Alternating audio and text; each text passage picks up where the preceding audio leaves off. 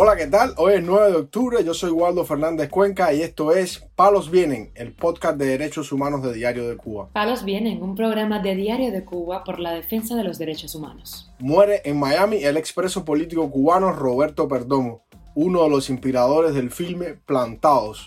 La seguridad del Estado rompe el teléfono al periodista independiente Osniel Carmona por haber grabado una multitud esperando el transporte. Las autoridades carcelarias impiden al preso político Félix Navarro tener en prisión un aparato de medir la glucosa en sangre. Lo más relevante del día relacionado con los derechos humanos en Palos Vientos. Comenzamos informando que el expreso político cubano Roberto Perdomo murió en la madrugada de este sábado en Estados Unidos. El luchador anticastrista se encontraba hospitalizado y rehabilitándose tras una operación.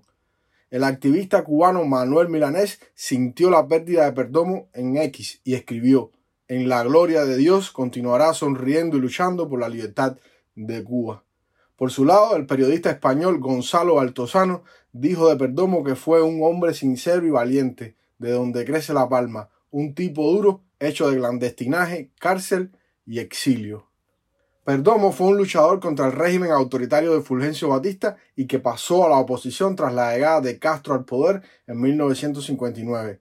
Fue jefe de escoltas del presidente Manuel Urrutia y salvó a este dignatario de ser linchado por turbas castristas.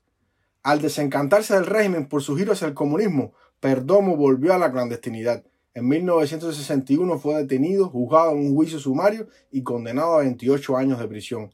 Durante su encarcelamiento se negó a vestir el uniforme de preso común, por lo que fue conocido como un plantado.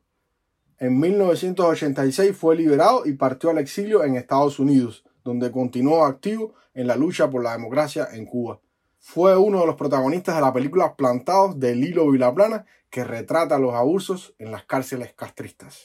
Informamos además que el periodista independiente Osniel Carmona fue detenido brevemente el sábado en plena calle cuando intentaba grabar la situación en las paradas de ómnibus de La Habana en medio de la crónica escasez de transporte urbano y la indignación de la población por el aumento de precios en el servicio de los taxistas privados. En un video difundido por el portal Cubanet, el reportero explica lo sucedido. Todo sucedió esta mañana. Yo había ido a visitar a unas amistades en La Habana Vieja, las cuales se encuentran convalecientes hace varios días por, por dengue y de retorno cuando me dirijo a tomar un transporte me percato que las paradas de ómnibus del parque eh, de la fraternidad estaban bastante saturadas y la gente eh, también estaba un poco alterada porque los taxis privados que era lo único el único transporte que eventualmente estaba funcionando con regularidad eh, habían cobrado 200 pesos hasta La Palma y 100 pesos en los tramos y esa ruta habitualmente cuesta 150 pesos y y o sea, todo está abierto y, y 50 estamos. Entonces saco mi teléfono y me dispongo a grabar la situación. No pasaron tres minutos y se me acerca un policía que, me pude percatar que venía hacia mí desde más de 100 metros. Y me pide la identificación, me pregunta qué era lo que yo estaba grabando. A lo cual le respondí que los entornos, sin más explicaciones, y me pide que haga el teléfono, que le muestre lo que eh, había hecho. Obviamente me negué porque no estaba cometiendo ningún delito. Y porque además el teléfono es de uso privado, no tenía por qué mostrárselo. Eh, se molestó muchísimo, me dijo unas cuantas eh, cosas ofensivas que no creo que deba mencionar acá. El periodista fue detenido y llevado a la unidad policial de Zanja, en Centro Habana, en donde es interrogado por un oficial de la seguridad del Estado que se negó a identificarse y que poseía el teléfono del periodista. Entonces sacó mi teléfono en la carpeta y lo puso sobre la mesa. Ahí me dice que era sábado, que no quería dilatar mucho la entrevista, que nada más quería saber qué cosa era lo que estaba grabando, ¿no? Y que él me había mandado a hacer aquello. Le expliqué lo que estaba haciendo y que nadie me manda nunca a grabar, que la idea, como siempre, partía de mí entramos en una dinámica de debate donde les pongo con tantas situaciones que vive el país, no me parecía lógico que, que empleara su tiempo en mí, sino en perseguir a tantos corruptos que existen hoy en el gobierno. Y eso de cierta forma creo que lo molestó, y de hecho no lo, no lo disimuló. En un tono más subido me dijo que nada más había el teléfono para ver lo que tenía grabado, para borrarlo si a él no le convenía y después me soltaba. En una de esas cogió el teléfono, mi teléfono, y lo golpeó contra la mesa en consecuencia le partió el cristal delantero y tiene varias manchas como la tinta dispersa. Pocas horas después, el comunicador fue liberado con la imposición de una multa por supuesto desorden público, multa que asegura no pagará. No quise recibirla porque no hice nada y no voy a, no voy a permitir que usen ese tipo de chantaje, ese tipo de burlas conmigo. Tampoco la voy a pagar, pase lo que pase. No dice nada y no entiendo que no la no debo pagarla. Osniel Carmona Breijo ha sido detenido en varias ocasiones en ejercicio de su labor periodística. En febrero pasado, mientras cubría la Feria del Libro en La Habana, el comunicador también fue detenido. Durante esa detención, los represores le dejaron claro que en Cuba, o sea, bajo el régimen castrista, jamás tendrá espacio el periodismo independiente. Palos vienen. Para finalizar, informamos que las autoridades de la prisión Ahuica en el municipio Colón, Matanzas, prohibieron al preso político Félix Navarro la posesión de un dispositivo que mide la cantidad de glucosa en la sangre para poder controlar su diabetes, padecimiento por el que ha sufrido dos desmayos en el pasado mes de septiembre.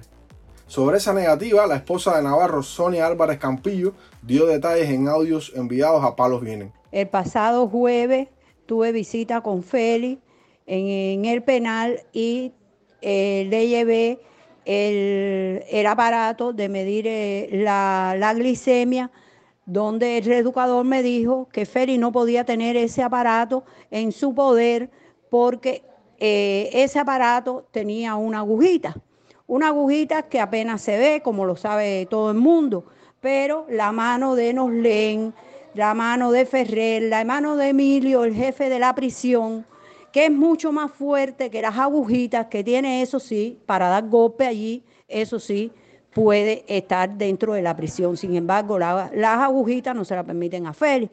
Entonces, eh, también le, llevé vitaminas, pero bueno, tampoco la, se la pude dejar porque no, se la, no se la aceptaron a Feli tenerla en su poder. La esposa denunció además la complicidad de la doctora del penal tanto con las autoridades de la prisión como con el represor de la seguridad del Estado. ¿Qué es lo que pretenden la gente del penal, los jefes del penal? Que Félix se muera en la prisión.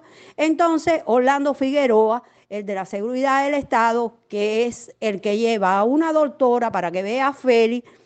Le, en una ocasión, cuando le dio la COVID a Félix, esa doctora le dijo a Félix, no, te hicimos unos análisis, tú estás como un niño de 15 años, una persona que tiene 70 años, que padece de diabetes, que le ha dado dos veces la COVID, que la dejó con una lesión en un pulmón.